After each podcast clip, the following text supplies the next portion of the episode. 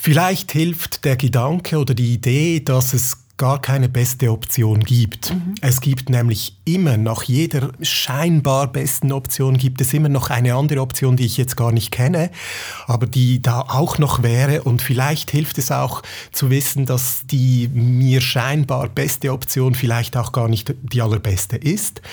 Also mich so ein bisschen entstressen im Sinn von, hey, vielleicht ist die Option, die mir schon sehr gut gefällt, also die schon neun von zehn Punkten erfüllt von all meinen Bedürfnissen, vielleicht reicht das auch schon. Psychologie konkret. Das ist der ERP-Podcast. Hallo, schön, dass Sie da sind. Mein Name ist Ellen Gundrum. Unser Thema heute, entscheide dich mal. Viele von uns sind vielleicht jetzt gerade dabei, eine wichtige Entscheidung zu treffen oder schieben die Entscheidung vor sich her. Sie auch? Im Leben müssen oder dürfen wir zum Glück immer wieder Entscheidungen treffen, uns entscheiden. Im Alltag sind es ja dann eher die kleinen Entscheidungen, was ziehe ich an, was soll ich essen, soll ich noch zum Sport. Die fallen zwar nicht immer leicht, aber meistens und sie sind auch nicht so stark mit Risiko behaftet. Auf unserem Lebensweg stehen aber immer wieder auch Großentscheidungen an, die mit Veränderungen einhergehen, die Weggabelungen markieren, die auch häufig mit Ungewissheit und Risiko verbunden sind. Zum Beispiel, welchen Beruf will ich, welches Studium mache ich, für welchen Arbeitgeber oder Arbeitgeberin entscheide ich mich, nehme ich die Führungsposition an, welche Beziehung gehe ich ein, soll ich mich trennen, für diese Entscheidung müssen wir meist unsere Komfortzone verlassen. Sie fallen häufig schwer, brauchen Zeit, werden manchmal spät und manchmal auch nie getroffen, was ja auch eine Entscheidung ist.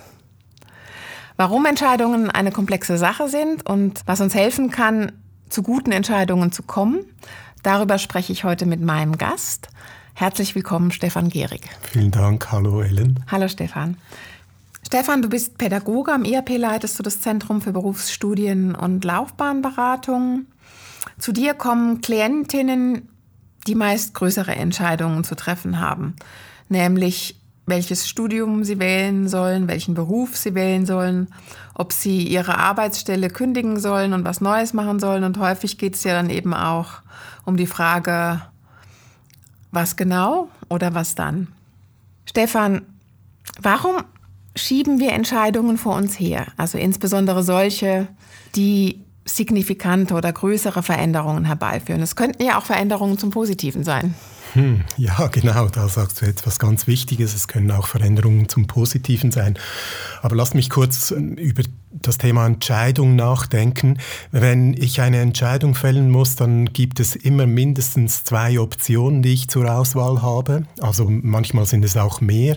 Und eine Entscheidung zwingt mich immer, eine dieser Optionen zu, vorzuziehen. Das heißt, ich muss mich positionieren für eine Entscheidung.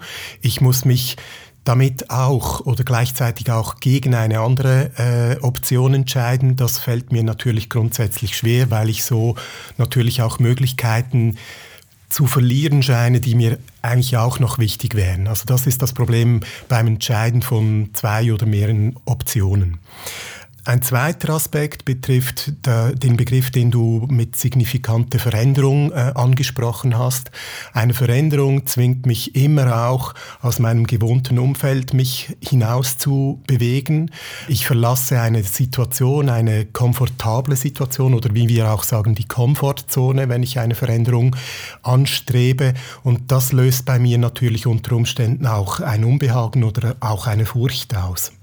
Dann gibt es noch einen dritten Punkt, eine dritte Überlegung, die ich in diesem Zusammenhang vielleicht auch noch ansprechen möchte.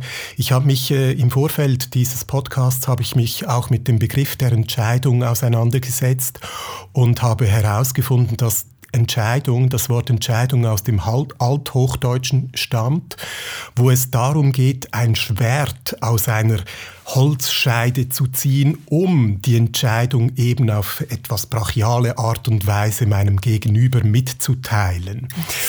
Und ähm, wenn man sich das natürlich mal so überlegt, dann hat Entscheidung immer auch eine etwas sehr brachiale Art und Weise, eine Option auszuwählen. Vielleicht liegt das irgendwo noch tief in unserer Seele viele drin, dass wir uns schwer tun mit Entscheidungen. Hm. Und häufig treffen wir Entscheidungen nicht so auf dem grünen Tisch, sondern es sind ganz viele Einflüsse, die da mit einspielen. Das macht es auch komplex.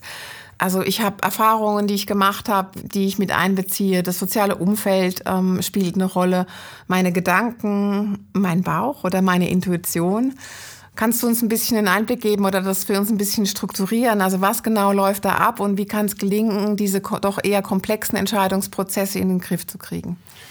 Ja, so einfach ist das natürlich nicht, aber äh, also als Vorbedingung muss ich natürlich immer auch wissen, worum es eigentlich geht bei dieser Entscheidung. Also der Nutzen oder das Ziel einer Entscheidung muss eigentlich wie mal definiert sein, mhm.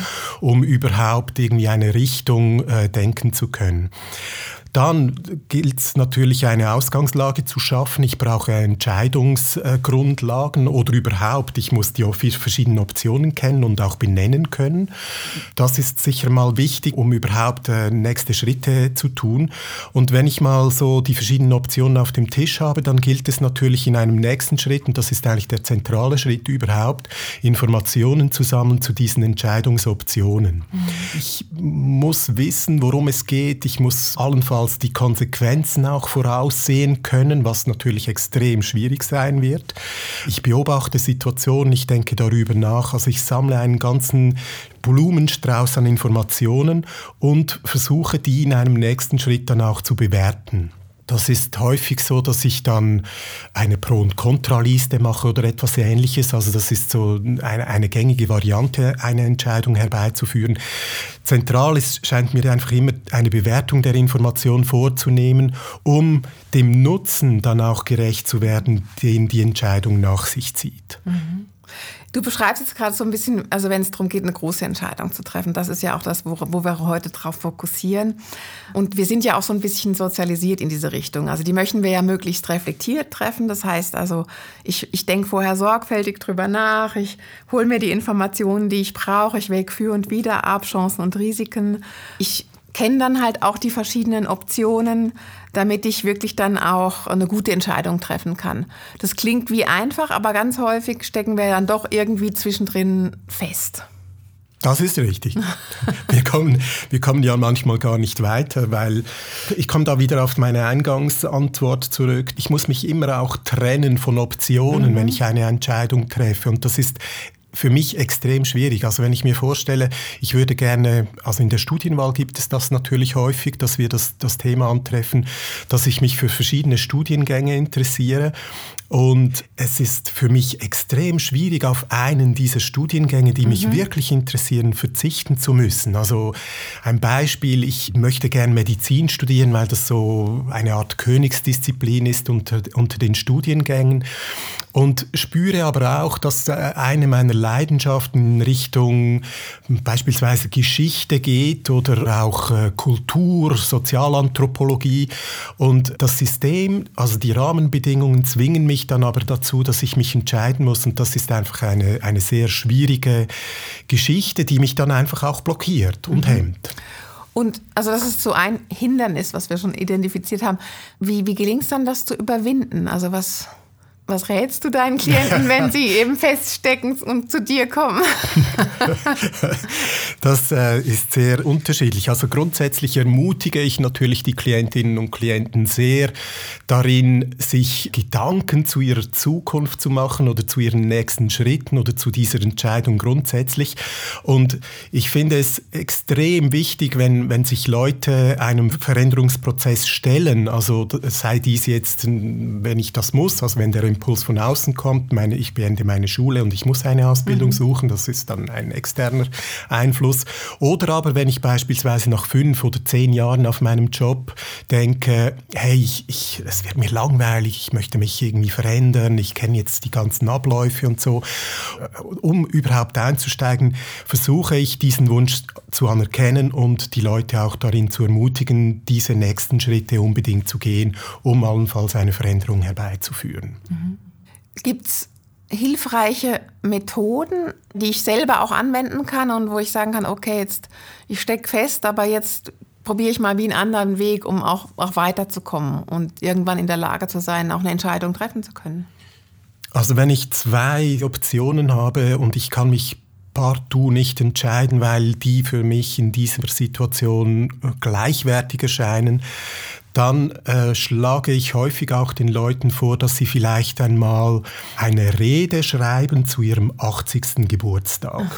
Also, dass sie sich vorstellen, sie seien 80 Jahre alt und es käme jemand und würde eine Rede halten zu ihrem bisherigen Leben und auch auf die Wendepunkte eingehen, die dann eben ihren Weg so spannend gemacht haben, wie das Leben dann eben auch bis 80 äh, weiterlief. Also eine Rede zum 80. Geburtstag zu schreiben, das kann eine Variante Seite sein.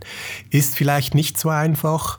Etwas, was ich vor Ort äh, sehr gerne anwende, sind Skalierungsfragen. Mhm. Also ich arbeite sehr, sehr häufig mit Skalen, dass ich die Leute bitte, ihre zwei Optionen aufzuschreiben und dann schreibe ich eine Skala auf von 1 bis 10. Also es ist eine, eigentlich eine Methode aus dem Coaching. Skala von 1 bis 10 und bitte die Leute, ihre Motivation zu beschreiben. Wie hoch ist deine Motivation für diese Option? um diese Option jetzt umzusetzen. Dann ähm, setzen Sie vielleicht den Punkt auf 7 von 10. Und als nächste Frage, was noch viel wichtiger ist, als überhaupt den Punkt zu setzen, ist, was fehlt dir im Moment? um vielleicht einen Schritt nach vorwärts zu machen, von sieben auf acht. Was fehlt dir im Moment? Was braucht es noch, damit du überzeugt bist von dieser Idee? Diese Antworten, die schreibe ich fein säuberlich auf und auf dieser Basis kann man dann sehr gute Handlungsstrategien ableiten, wie es weitergehen könnte. Mhm. Du hast jetzt schon mehrfach das Thema Optionen angesprochen. Ich würde gerne da nochmal drauf zurückkommen. Es ist wichtig, dass man die Optionen kennt. Aber wenn man das mal anschaut, wir leben ja heute auch in einer Art Multi-Optionsgesellschaft. Und es ist wie alles möglich. Ich habe so viel Auswahl. Du hast vorhin das Beispiel von den verschiedenen Studiengängen ähm, genannt, wo ich mich erstmal orientieren muss und wo es manchmal gar nicht so einfach ist, äh, trotzdem alles auf mal vor mir auf dem Tisch liegt, zu sagen, okay, was will ich jetzt? Und ist das jetzt wirklich das Richtige? Oder gibt es nicht vielleicht noch eine bessere Entscheidung, eine bessere Option?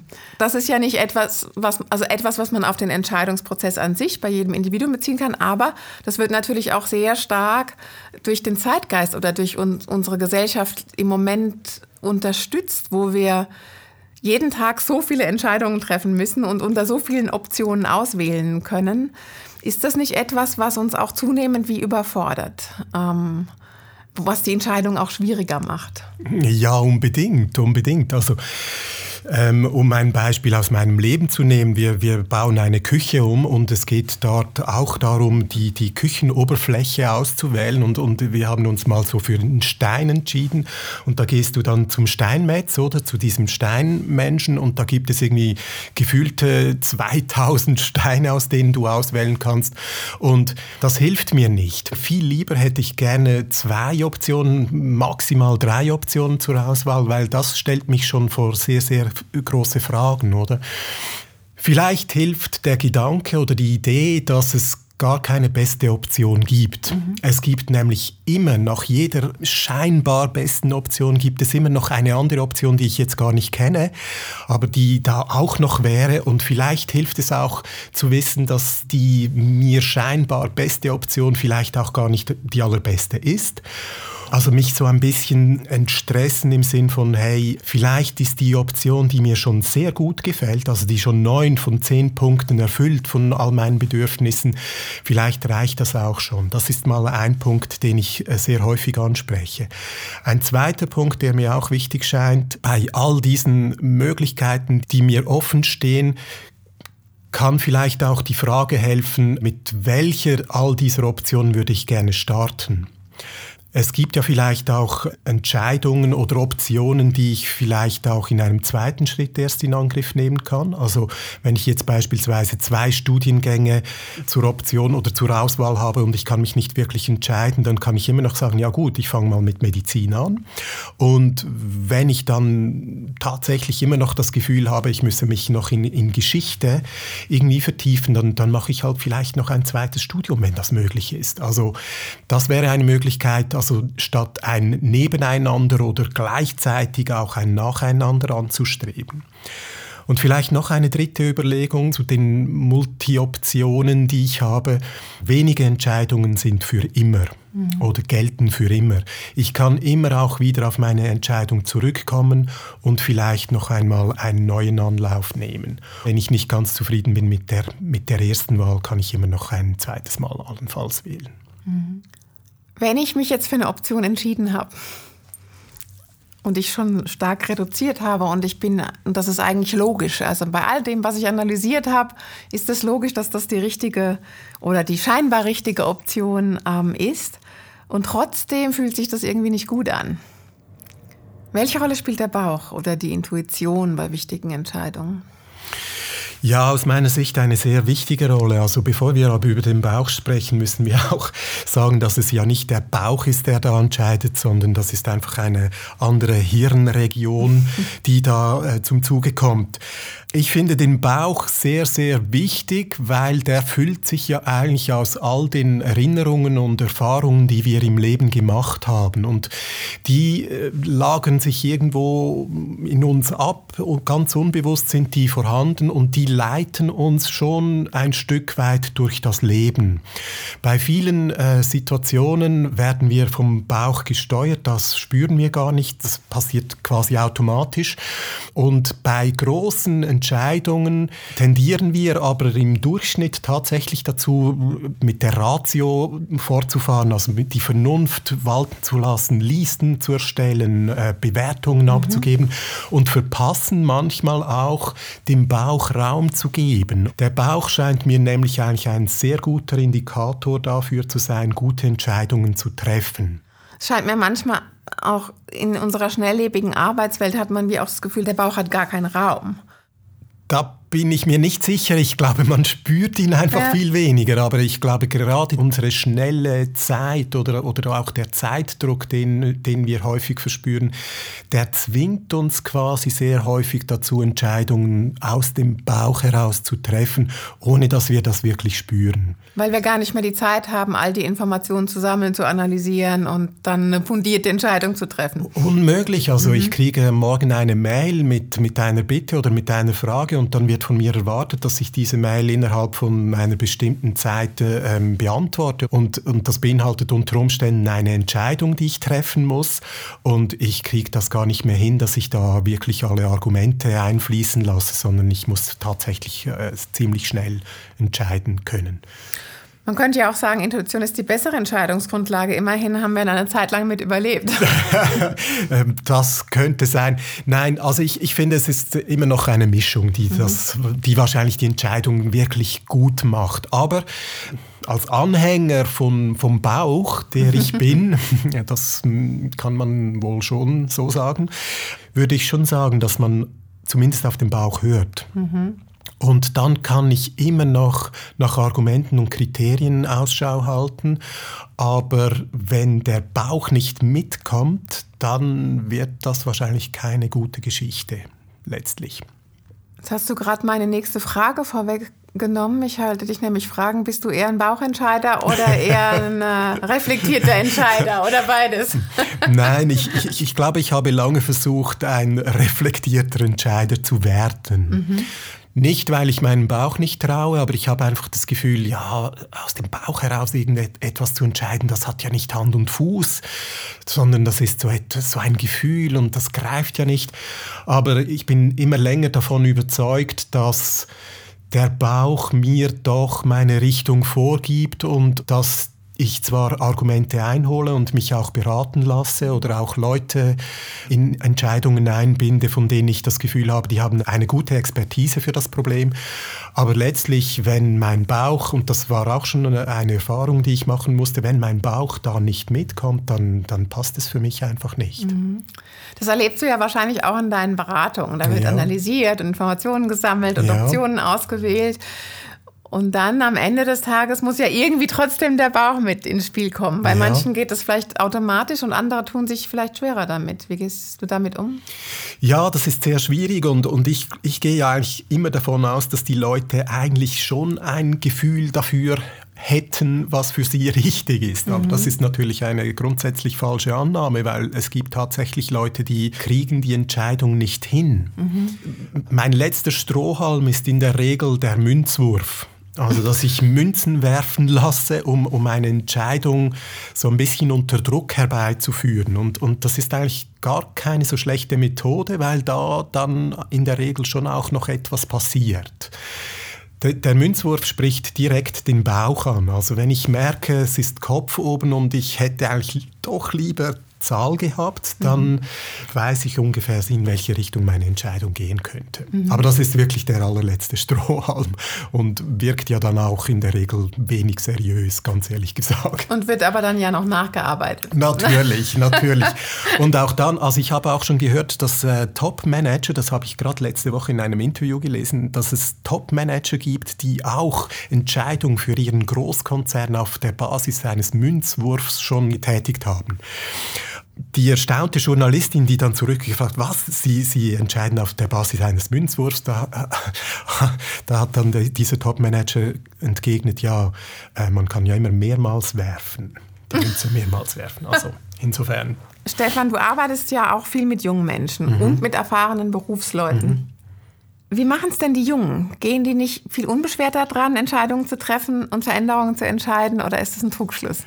Mm, ich glaube, da gibt es gar nicht so große Unterschiede. Also der, der große Unterschied ist natürlich, äh, die Leute stecken in total unterschiedlichen Lebenssituationen. Mhm. Also die Rahmenbedingungen sind komplett anders. Während vielleicht Jugendliche noch unabhängig sind, was ihre Finanzen anbelangt, ist es bei Eltern natürlich immer ein, ein wichtiges, mhm. zentrales Argument. Ich muss irgendwie Geld nach Hause bringen und das ist bei Jungen häufig nicht der Fall. Ich glaube aber schon, dass äh, junge Leute in der Tendenz etwas unbeschwerter an eine Entscheidung herangehen können, weil sie vielleicht auch ein Stück weit weniger zu verlieren haben. Bei ihnen ist die Möglichkeit, eine falsche Entscheidung zu treffen, vielleicht nicht ganz so existenziell, wie das bei Älteren der Fall ist. Das kann durchaus eine, eine wichtige zentrale Rolle spielen. Eine weitere Rolle spielt sicherlich auch die Erfahrung der Älteren. Mhm. Also dass die bei einer Entscheidung doch auf viel mehr Erfahrungswerte zurückgreifen können, die ihnen auch die Konsequenzen einer Entscheidung vielleicht auch näher bringt oder realistischer macht. Das ist ja aber auch nicht immer hilfreich. Nein, das ist auch nicht immer hilfreich. Im Gegenteil, es blockiert natürlich die Eltern häufig auch einen, einen wirklich zentralen und wichtigen Schritt zu tun. Tatsächlich. Also es kann wirklich auch hinderlich sein. Also du hast gesagt, es ist, Entscheidungen sind auch immer stark beeinflusst von der Lebensphase. Ja. Sie sind aber doch auch ähm, beeinflusst von der Persönlichkeit. Also was bin ich für ein Typ? Ja, ganz bestimmt, mhm. ganz bestimmt. Also es haben auch nicht alle Leute die gleichen Schwierigkeiten bei Entscheidungen. Es gibt auch Leute, die, die nehmen jede Entscheidung mit einer Leichtigkeit, die bewundernswert ist und die fallen dann vielleicht auch mm, eher mehr auf die Nase. Mhm. Und dann gibt es natürlich Leute, die einen hohen Anspruch an, an Kontrolle oder auch an eine innere Sicherheit haben. Und bei denen ist es tatsächlich so, dass, dass auch kleine Entscheidungen schon extrem große Schwierigkeiten auslösen können, weil sie tatsächlich die Sicherheit zu verlieren drohen über eine Situation oder über, oder über einen bestimmten Moment. Kann ich lernen zu entscheiden? Ich glaube schon. Ich glaube, man kann entscheiden lernen und zwar mh, mm, indem ich Sicherheit darüber gewinne, dass ich richtig entscheide. Also wenn ich wenn ich zwei, dreimal aus meinem Gefühl heraus richtig entschieden habe, also wenn, wenn ich im Nachhinein das Gefühl mhm. habe, ich hätte richtig entschieden, ähm, und das ist zwei, dreimal gut, mir gut gelungen, dann bin ich beim nächsten Mal mit Sicherheit viel, viel äh, besser beim Entscheiden.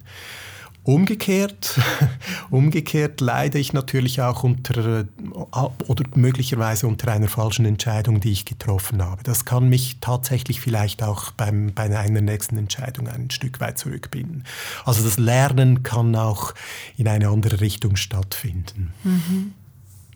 Ich möchte noch mal ganz kurz auf die Jungen zu sprechen kommen, weil ich erlebe manchmal schon auch, dass die schon auch, auch in frühen Jahren sehr stark unter Druck sind und sich einen riesigen Kopf machen, dass sie jetzt die richtige Entscheidung treffen. Oder vielleicht sogar mal eine getroffen haben und dann das Gefühl haben, das ist nicht so die richtige Entscheidung. Und dann steigt der Druck noch mehr. Im Sinne von jetzt, die nächste Entscheidung muss aber sitzen. Wie erlebst du das?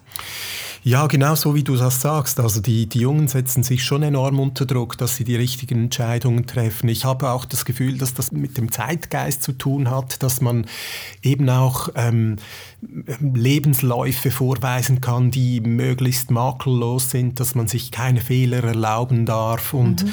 ich glaube auch, der Druck auf die Jungen ist, ist bedeutend höher, als das zu unserer Zeit war, als wir beispielsweise eine Studienwahl treffen durften. Da, da hieß es einfach, ja, ich mache das, wo worauf ich Lust habe und dann kommt das schon gut. Und das ist heute anders. Also man hat, man muss eigentlich schon sehr früh Entscheidungen treffen und wissen, wo man hinsteuern will, um, um die Sicherheit zu haben, dass man in der, in der Gesellschaft, die doch auch sehr stark im Umbruch ist, nicht unterzugehen. Mhm. Wir leben in einer sehr äh, brüchigen Zeit, würde ich mal sagen. Also vieles ist, kann morgen schon wieder anders sein und das löst sehr viel Unsicherheit aus bei bei, bei den Menschen. Und ich glaube, dadurch, dass man dann eben die richtigen Entscheidungen trifft, kriegt man die innere Sicherheit, um das Leben auch möglichst erfolgreich gestalten zu können. Mhm. Das ist ja auch, das kann ja auch ein Vorteil sein, dass ich weiß, es kommt dann sowieso anders, wie ich mir das, wie ich das vielleicht geplant habe oder mir vorgenommen habe. Und es gibt ja auch eine gewisse Flexibilität oder auch so, ein, so eine Erleichterung, dass es ja nicht für immer ist. Mhm. Mhm. Wie, wie schaffst du es in diesen Prozess dann trotzdem so diese Leichtigkeit reinzubringen oder auch ein Stück weit diese Unbeschwertheit oder diese Entspannung auch, die hilfreich ist, einfach um auch gelassener an Entscheidungen drangehen zu können? Ja, zunächst mal, also es gibt ja durchaus Entscheidungen, die auch falsch sein können und man kann wieder zurückgehen. Das ist mal sicher etwas sehr, sehr Wichtiges. Aber ich versuche auch wenn es um Entscheidungen geht, vielleicht auch mit, mit, mit einer humorvollen Art mit den Entscheidungen äh, umzugehen und vielleicht auch die guten Seiten aller Entscheidungen oder überhaupt das Gute herauszustreichen. Ähm, ich meine, es ist ja eigentlich auch etwas Schönes, entscheiden zu dürfen. Äh, ich finde das ja nicht nur eine Qual, sondern mhm. irgendwie ich darf unter verschiedenen Optionen diejenige auswählen, die mir am besten gefällt. Und ich kann mir vielleicht auch äh, ausmalen, wie, wie sich mein Leben anfühlen wird, wenn ich jetzt diese Entscheidung treffe und in fünf Jahren zurückschaue. Und, und das kann durchaus auch sehr lustvoll sein, mhm. eine, eine Entscheidung zu treffen. Insbesondere auch deshalb, weil wenn ich tatsächlich nicht entscheide, dann entscheide ich eben auch. Also genau. ich, ich bleibe dann einfach dort, wo ich bin. Und ob das dann immer die beste Entscheidung ist, da bin ich mir dann auch nicht so ganz sicher. Stefan, wir kommen schon zum Schluss. Die Zeit mhm. vergeht immer so schnell. Aber trotzdem nochmal, was ist dir wichtig? Was möchtest du noch den Zuhörern mit auf den Weg geben, wenn es darum geht, tragfähige, gute Entscheidungen zu treffen, auch mit der nötigen Leichtigkeit? Ja, va dove ti porta il cuore, geh wohin dein Herz dich trägt. Also da spreche ich natürlich jetzt wieder den Bauch an. Hör auf den Bauch, überprüf das Gefühl, informiere dich, sprich mit Leuten, hol dir Expertisen rein, probiere aus, experimentiere und dann bitte entscheide dich mal. Vielen Dank, Stefan Gehrig. Das war der IAP-Podcast Psychologie konkret zum Thema Raus aus der Komfortzone. Entscheide dich mal, wie es gelingen kann, in einer komplexen, optionsreichen Welt immer wieder zu tragfähigen, guten Entscheidungen zu kommen, die sich dann auch gut anfühlen. Ja, vielen Dank. Danke dir. Danke dir. Schön, dass Sie dabei waren. Wenn es Ihnen gefallen hat, wie Sie Themen und Methoden aus der Psychologie ganz konkret im Alltag umsetzen können, dann hören Sie doch wieder rein bei uns. Wir freuen uns, wenn Sie den IAP-Podcast Psychologie konkret abonnieren und einer Person, die Ihnen wichtig ist, weiterempfehlen. Vielen Dank und bis bald. Tschüss.